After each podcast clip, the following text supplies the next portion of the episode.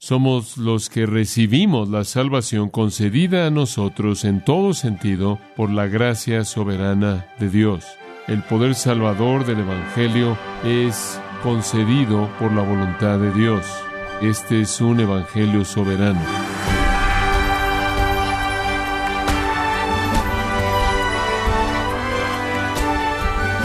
Le damos las gracias por acompañarnos a su programa Gracias a vosotros con el pastor John MacArthur. Una pregunta inevitable que surge entre los cristianos es cómo armonizamos la soberanía divina con la responsabilidad humana.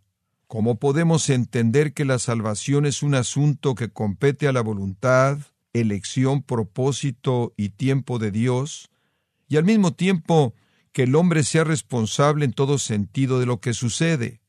Bueno, yo le invito a que nos acompañe cuando John MacArthur nos explica la soberanía de Dios en el Evangelio en la serie titulada El Evangelio según Pablo, en gracia a vosotros. La gran doctrina de la predestinación, la doctrina de la elección, es resistida, es odiada por algunos, rechazada, es una de esas doctrinas inaceptables para la gente que está acostumbrada a vivir en una democracia y acostumbrada a que se le diga que la vida debe ser conducida por sus propias decisiones libres y personales, gente que crece en monarquías tiene un poco más de entendimiento del poder soberano y la autoridad sobre sus vidas. Bueno, usted está viviendo bajo un soberano cuando usted entró al reino de Dios y el soberano ha determinado todo. Es por su voluntad que nos volveremos santos, irreprensibles y estaremos delante de él en perfección, justificados, en base a su propósito predestinado. Somos adoptados como hijos. Todo esto según el beneplácito de su voluntad. Es por su voluntad que tenemos redención. Es por su voluntad que se nos ha dado el perdón de nuestros pecados. Es por su voluntad que nos ha concedido todo esto. Es por su voluntad que nos ha revelado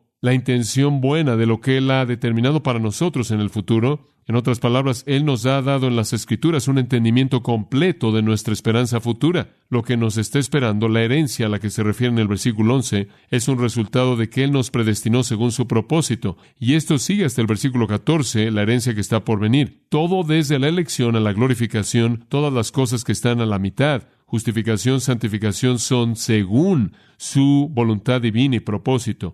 Esto también es inescapable en el capítulo 8 de Romanos. Vea el capítulo 8 de Romanos por un minuto. Versículo 29 de Romanos 8 dice, a los que antes conoció, preconocimiento no es que Dios conoció algo por adelantado, es que Dios predeterminó algo desde antes. Porque a los que antes conoció, la palabra conocer puede tener un sentido íntimo. Adán conoció a su esposa y dio a luz un hijo. No significa que él sabía quién era ella, significa que él tuvo una relación íntima con ella. Jesús dijo, mis ovejas oyen mi voz y las conozco. No significa que él sabía quiénes eran, significa que él tuvo una relación íntima con ellos. Esta es una relación íntima predeterminada que Dios ha diseñado, y debido a ella Él nos predestina para ser conformados a la imagen de su Hijo. Y el versículo 30 dice, y a los que predestinó, a estos también llamó, y a los que llamó, a estos también justificó, y a los que justificó, a estos también los glorificó predestinación, llamado eficaz a la salvación, justificación, glorificación. En el capítulo sexto de Juan, todo lo que el Padre me da vendrá a mí, y el que a mí viene, no le echo fuera. El que a mí viene, yo le recibiré, lo guardaré, lo resucitaré en el día postrero y no perderé ninguno de ellos. Esa es la manera en la que debemos entender esta gran doctrina de la predestinación, la cual es una parte tan grande de la teología de Pablo y también sale en muchos otros lugares. Ahora la pregunta es, ¿acaso la verdad de la elección divina soberana elimina la voluntad humana? ¿Acaso la verdad de la gracia divina soberana, la predestinación soberana divina y la elección, las cuales son inequívocas en la Biblia, eliminan la voluntad humana? Esa es la pregunta que prevalece. Ahora, para ayudarnos un poco, para comenzar con el apóstol Pablo en este tema, quiero regresar a un profeta en el Antiguo Testamento, si me acompaña Isaías capítulo 10, Isaías capítulo 10. Es una crítica popular, claro, en contra de aquellos que nosotros que enseñamos teología bíblica. Es un asunto que constantemente molesta a aquellos que se ven ofendidos por la doctrina de la predestinación, la elección soberana, que nosotros somos culpables de quitar la libertad humana y la voluntad humana. Han habido muchos pastores con los que he hablado a lo largo de los años que Piensan que si usted enseña esta doctrina, va a quitarle usted la pasión al evangelismo, va a hacer que su congregación sea indiferente hacia los perdidos. Bueno, ya hemos aprendido, ¿no es cierto? A partir de 2 Corintios 5, que Pablo dice, mi vida es vivida para una cosa, es gobernada y controlada por el amor de Cristo que Él tiene por mí. No es nada más por mí que Él murió, sino que Él murió por todos los que murieron en Él y por lo tanto soy un embajador para este Evangelio glorioso que estoy predicando y estoy entregando mi vida, estoy predicando el ministerio de la reconciliación. Entonces, no tuvo un efecto negativo en su pasión. De hecho, su pasión por el Evangelio y predicación del Evangelio lo llevaron a perder todo al punto del martirio. Pero la acusación es que esto quita la vida del evangelismo si decimos que todo esto es la obra de Dios. Entonces comencemos a entender esto en las palabras de Isaías. Es un contexto único. Capítulo 10, versículo 5. Oh Asiria, oh ay de Asiria, juicio, condenación, maldición, la ira divina va a caer en Asiria. Asiria va a ser juzgada por Dios. Ay de Asiria, y después esta identificación extraña, vara y báculo de mi furor, en su mano he puesto mi ira. Esa es una afirmación muy, muy extraña. Asiria aquí es presentada como la vara de Dios que Dios usará en sus propias manos para desatar su indignación en contra del Israel apóstata. Asiria es el instrumento de Dios de juicio en contra del Israel apóstata. En este pasaje, Dios comisiona a Asiria soberanamente para actuar como el destructor de Israel. Versículo 6. Le mandaré contra una nación pérfida, ese es Israel, y sobre el pueblo de mi ira le enviaré, los judíos, en Israel, para que quite despojos y arrebate presa, y lo ponga para ser hollado como lodo de las calles. Ese es un decreto divino que Dios va a traer la invasión a Siria sobre el reino de Israel. Ahora permítame decirle algo, esto no tiene nada que ver con las intenciones por parte de Asiria. Dios no le preguntó a Asiria si le gustaría hacer eso. Asiria no tenía esto en el plan. Observe el versículo 7. Aunque él no lo pensará así. Asiria no tenía intenciones de ser el instrumento de Dios en la destrucción de Israel. Asiria no tenía interés en actuar como el agente de Jehová. Asiria no tenía relación alguna con el Dios vivo y verdadero. No tiene un plan como este en su corazón, dice el versículo 7,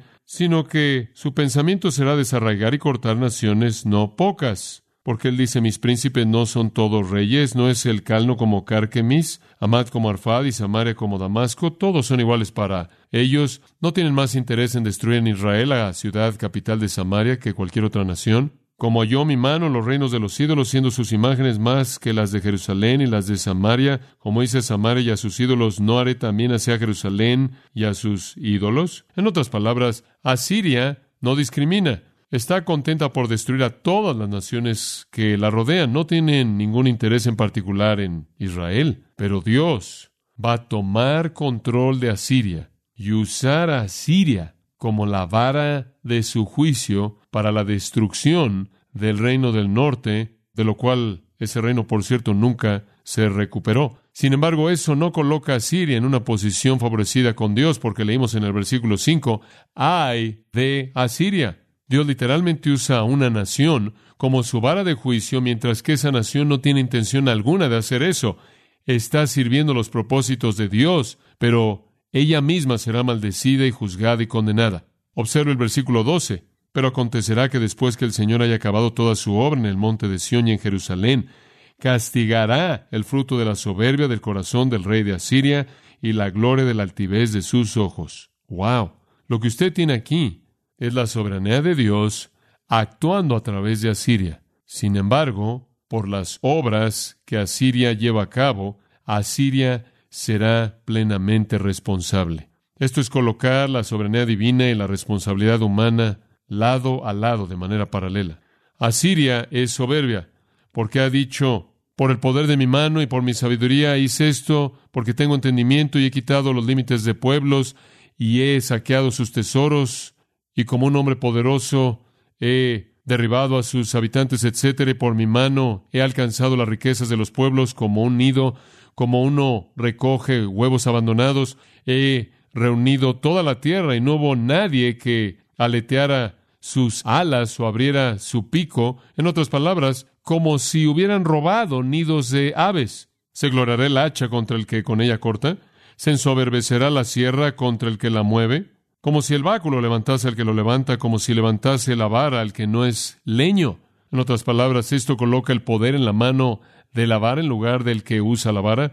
Dios dice, voy a ir tras Asiria, voy a destruirlos, voy a quemar y devorar. Versículo 18, destruiré la gloria de su bosque, huerto fructífero, etcétera, etcétera. ¿Cómo explica el hecho usted de que Asiria no tiene opción acerca de lo que le hacen Israel? Sin embargo, son totalmente responsables por las atrocidades que le impusieron en Israel por parte de Dios. Como puede ver, le quiero decir que usted tiene que estar cómodo con este dilema. Las escrituras no nos dan una explicación, no nos dan una defensa filosófica. ¿Cómo es que tú, Dios, puedes usar esta nación como un instrumento de tu justicia santa y después darte la vuelta y destruirlos por los pecados que cometieron en el proceso? Pase a Juan capítulo 3. Por cierto, ¿sabemos esto? ¿Acaso el juez de toda la tierra no hará lo que es recto? Pase a Juan 3. Quiero mostrarle esto. Esto es tan importante. Hay un hombre de los fariseos llamado Nicodemo, principal o líder de los judíos, el líder de los judíos, lo cual realmente significa el maestro de los judíos. Este es un hombre quien fue un maestro prominente, uno de los principales maestros, vino Jesús de noche y le dijo, Rabí, sabemos que has venido de Dios como maestro, porque nadie puede hacer estas señales que tú haces a menos de que Dios esté con él. Entonces él está afirmando el hecho de que todo mundo afirmaba esto, los fariseos, los saduceos, el liderazgo entero de Israel, aunque rechazaron a Jesús y lo crucificaron, nunca negaron sus milagros. Muy bien, nunca, nunca negaron sus milagros. No podían ser negados. Estaban por todos lados. Estaban ahí diariamente, estaban por todos lados, no podían ser negados. Nunca trataron de negarlos. Pero aquí está el testimonio de uno que habla por todos y dice, ninguno puede hacer estas señales que tú haces a menos de que Dios esté con él. Es obvio. Los milagros poder sobre demonios, poder sobre la enfermedad, poder sobre la muerte, poder sobre la naturaleza. Pero Jesús sabía que había una pregunta en el corazón de Nicodemo que Nicodemo no había expresado verbalmente, entonces fue al corazón y él dijo, de cierto, de cierto te digo, que a menos de que uno nazca de nuevo no puede ver el reino de Dios. Y Nicodemo le dijo, ¿cómo puede un hombre nacer cuando es viejo? Ahora él entiende que Jesús está hablando de manera metafórica, necesita nacer de nuevo necesita regresar y comenzar desde el principio. No tiene que ver con progresar de manera religiosa, tiene que ver con el nacimiento. Entonces él hizo la pregunta, ¿cómo puede un hombre nacer cuando es viejo, como a hueso? ¿Cómo regreso al principio? Soy un hombre mayor ahora y he estado en este legalismo todos estos años, mi vida entera. Él no puede regresar por segunda vez al vientre de su madre y nacer, ¿o sí? Y él está hablando metafóricamente, lo entiende. Él no está hablando físicamente, él no está haciendo una broma. Jesús dijo, de cierto, de cierto te digo, a menos de que uno nazca de agua y de espíritu, y él está tomando una idea de Ezequiel, ¿verdad? El pasaje del nuevo pacto, que necesita ser lavado con agua, limpiado, y que se te dé un corazón nuevo para reemplazar el corazón de piedra. Entonces, él está hablando en términos de Ezequiel a un maestro del Antiguo Testamento. Necesitas una experiencia del nuevo pacto. Necesitas de lo que habla Jeremías 31, inclusive, necesitas ser limpiado y necesitas recibir un nuevo corazón y necesitas que el Espíritu sea plantado dentro de ti antes de que puedas entrar al reino de Dios. Ese es el nuevo pacto. Necesitas ser regenerado, necesitas ser transformado, porque lo que es nacido de la carne, carne es, y aquello que es nacido del Espíritu, Espíritu es. Tu carne y simplemente continúas estando en el proceso de la carne hasta que regreses al principio mismo y nazcas de nuevo espiritualmente por el Espíritu Santo y entonces puedes entrar al reino de Dios. Entonces no te sorprenda que he dicho que necesitan nacer de nuevo. Ahora, en este punto en particular, usted le diría a alguien, te estoy diciendo que necesitan nacer de nuevo. Y si una persona te dijera cómo hago eso, usted le diría, oh, repite esta oración, ¿verdad? Repite esta oración. Simplemente necesitas arrepentirte y creer. ¿Qué le dijo Jesús a Nicodemo? Una cosa realmente extraña, versículo 8. El viento sopla de donde quiere y oye su sonido, pero no sabes de dónde viene ni a dónde va. Así es todo aquel que es nacido del Espíritu. ¿Qué es eso? Si alguien viniera usted y le dijera, creo que necesito nacer de nuevo, creo que necesito ciertamente salir de esta vida incansable de la carne, necesito un nuevo nacimiento, necesito un nuevo corazón, necesito un nuevo espíritu, ¿qué hago? ¿Qué le diría usted? Usted le diría, no puedes hacer nada, no puedes hacer nada, esta es la obra del Espíritu y Él viene y se va cuando Él quiere, en quien Él quiere. ¿Qué? Ahí se acabó una fórmula para el evangelismo. Ahí se acabó. Repite esta oración. Este es Jesús. Este no es algún novato que no entiende la técnica evangelística. Este es Jesús. Lo que él está diciendo a Nicodemo es, simplemente te tengo que decir, necesitan nacer de nuevo, necesitan nacer anocen, literalmente de arriba, y no estás a cargo del momento en el que eso sucede. ¡Qué afirmación! Yo reconozco lo que necesitas. También reconozco que no estás a cargo de su realidad. ¡Wow! El Espíritu viene y se va como Él quiere. Y esa es la razón por la que la gente nace en el Espíritu, dice usted. Esa podría ser la afirmación más pasada por alto en las Escrituras acerca de la soberanía divina en la salvación. ¡Wow! Soberanía divina. Usted no puede discutir en contra de eso. Pero veamos en mayor profundidad este capítulo. Muy bien, pase al versículo 27. Juan el Bautista es también un calvinista. Él no sabía eso porque muy pocos bautistas lo son. Escuche lo que Juan dijo. Versículo 27. Un hombre no puede recibir qué? ¿Cuál es la siguiente palabra? Nada, a menos de que le haya sido dado del cielo. Usted no puede recibir nada a menos de que descienda del cielo. Sin embargo, Juan sabía eso. Y Juan es el último de los profetas del Antiguo Testamento. Soberanía divina, absolutamente en la salvación, es una obra divina. Es una obra que el cielo lleva a cabo. Ahora regresemos al versículo 15. ¿Está listo usted para escuchar esto? De tal manera para que todo aquel que en él cree tenga vida eterna. ¿Qué? ¿Qué está haciendo ahí ese todo aquel que quiera? El que cree en él tendrá vida eterna, porque de tal manera amó Dios al mundo que dio a su Hijo unigénito para que todo aquel que en él cree no muera, sino que tenga vida eterna, porque Dios no envió al Hijo al mundo para juzgar al mundo, sino para que el mundo fuera juzgado por él. El que en él cree no es juzgado. El que no cree ya ha sido juzgado porque no ha creído en el nombre del unigénito Hijo de Dios. ¿Por qué la gente es juzgada y se va al infierno? ¿Porque no son elegidos? No, porque no creen. Este es el juicio, porque esta es la condenación, que la luz ha venido al mundo y los hombres aman las tinieblas más que la luz, porque sus obras son malas, porque todo aquel que hace lo malo aborrece la luz y no viene a la luz, para que sus obras no sean manifiestas. Pero el que practica la verdad viene a la luz para que sus obras puedan ser manifestadas como habiendo sido hechas en Dios. Pase al versículo, bueno, el 36.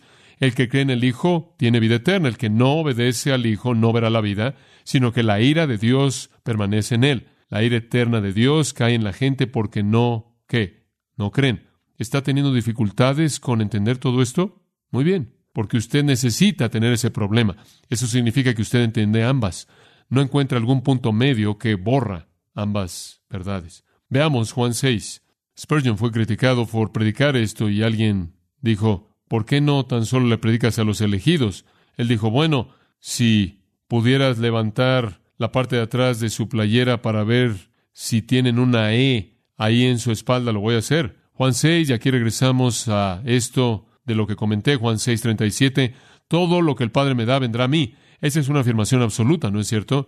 Ahí está de nuevo, desciende del cielo. La obra del Espíritu, el propósito del Padre, todo lo que el Padre me da vendrá a mí, el que a mí viene, ciertamente no le echo fuera. He descendido del cielo no para hacer mi propia voluntad, sino la voluntad del que me envió. Entonces, si su voluntad es darme estas personas, ciertamente los voy a recibir. Esta es la voluntad del que me envió, que de todo lo que Él me ha dado no pierda yo nada, sino que lo resucite en el día postrero. Entonces, miren, voy a hacer lo que el Padre quiere que haga, y lo que Él quiere que yo haga es recibir a la gente que Él me da, los guarde y los resucite a gloria eterna. Y debido a que he venido a hacer la voluntad del Padre, eso es exactamente lo que voy a hacer. Allá abajo en el versículo 44, ninguno puede venir a mí si el Padre que me envió no le trajere. ¿Escuchó eso? Nadie, ninguno puede venir a mí si el Padre que me envió no le trajere y yo lo resucitaré en el día postrero. Esa es nuestra seguridad, ¿no es cierto? Que somos guardados por Cristo para la gloria eterna. Él no perderá ninguno de ellos. Regrese al versículo 35, allá a la mitad de este pasaje. Ahí, en medio de lo que esencialmente le acabo de leer, o en torno a lo que acabo de leer, versículo 35, yo soy el pan de vida, el que a mí viene no tendrá hambre, el que en mí cree no tendrá sed jamás.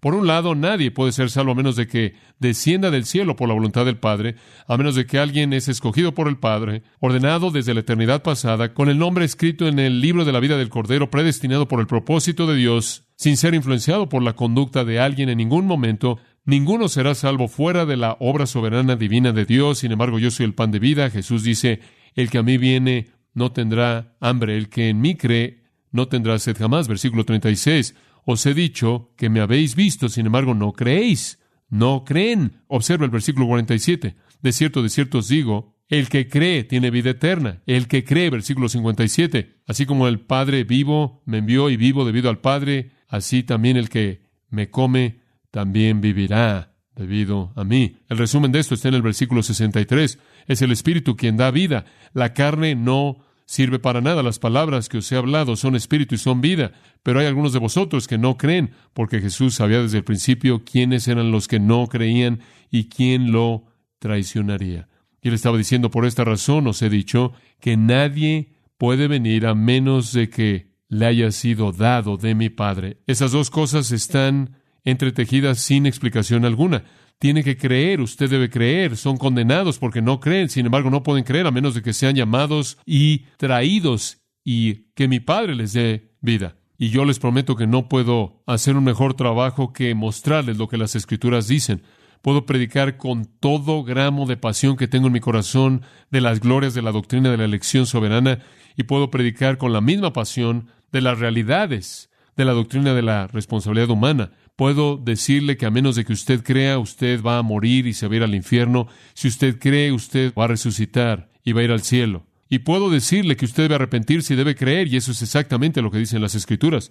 Pero también puedo decir que es una obra soberana de Dios. Hay otros pasajes de las Escrituras que hacen esto, y únicamente estoy tratando de señalarle que la Biblia no trata de explicar eso. Lo mezcla. Hay una buena ilustración en Hechos 2. ¿Quiere ver eso? ¿Cree usted que el diablo quería que Jesús fuera crucificado? No. No, el diablo no quería que él fuera crucificado. El diablo vino a él y le dijo, mira, puedes evitar la cruz, simplemente póstrate ante mí y te daré los reinos del mundo, ¿verdad? El diablo no quería que Jesús fuera a la cruz. El diablo estaba tentándolo en el huerto, ¿verdad? Pase de mí esta copa. ¿Quién quería que Jesús estuviera más en la cruz? Dios, porque Él era el Cordero de Dios. Él era el Cordero de Dios. Varones de Israel, dice Pedro en el día de Pentecostés, su teología era tan precisa. Varones de Israel, escuchen estas palabras. Jesús Nazareo, hombre certificado a vosotros por Dios con milagros y maravillas y señales que Dios hizo mediante él en medio de vosotros, como vosotros mismos sabéis. Este hombre, escuchen esto, entregado por el plan determinado y preconocimiento de Dios,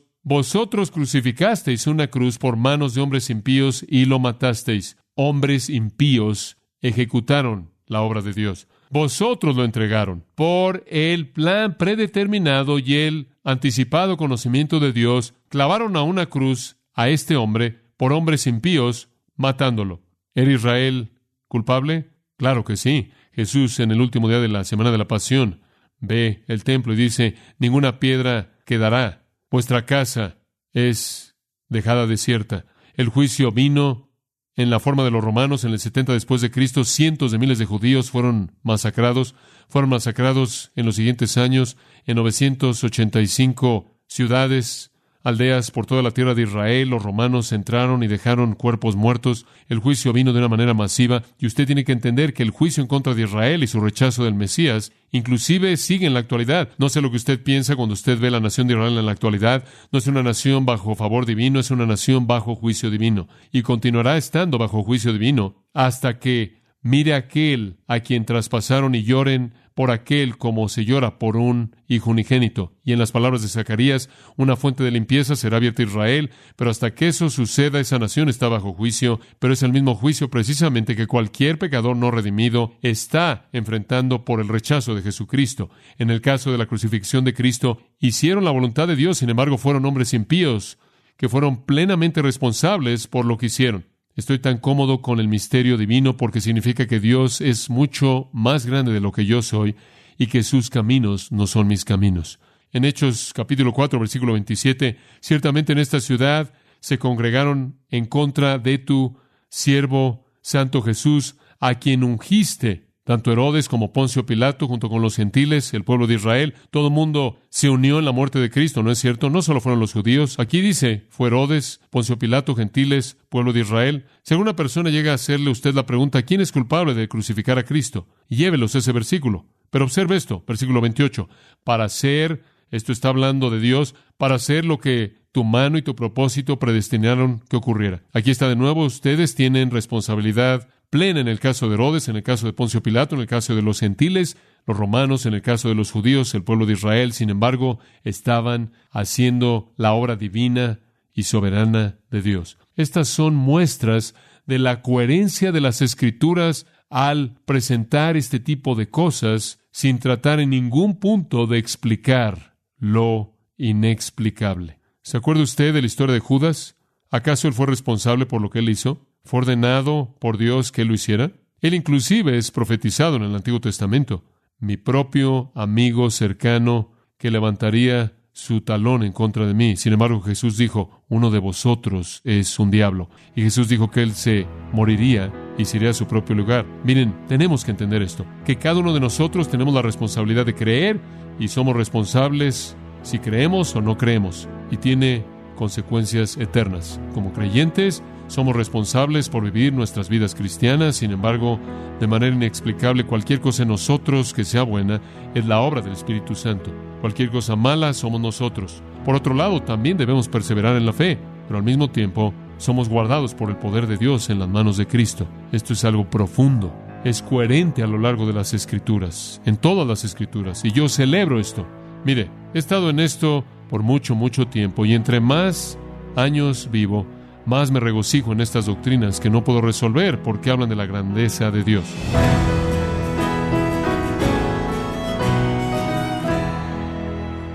Hemos estado escuchando al pastor John MacArthur en la serie El Evangelio según Pablo, en gracia a vosotros. Estimado oyente, tenemos disponible para usted el libro titulado El Evangelio según Pablo, y puede obtener su copia de este libro en gracia.org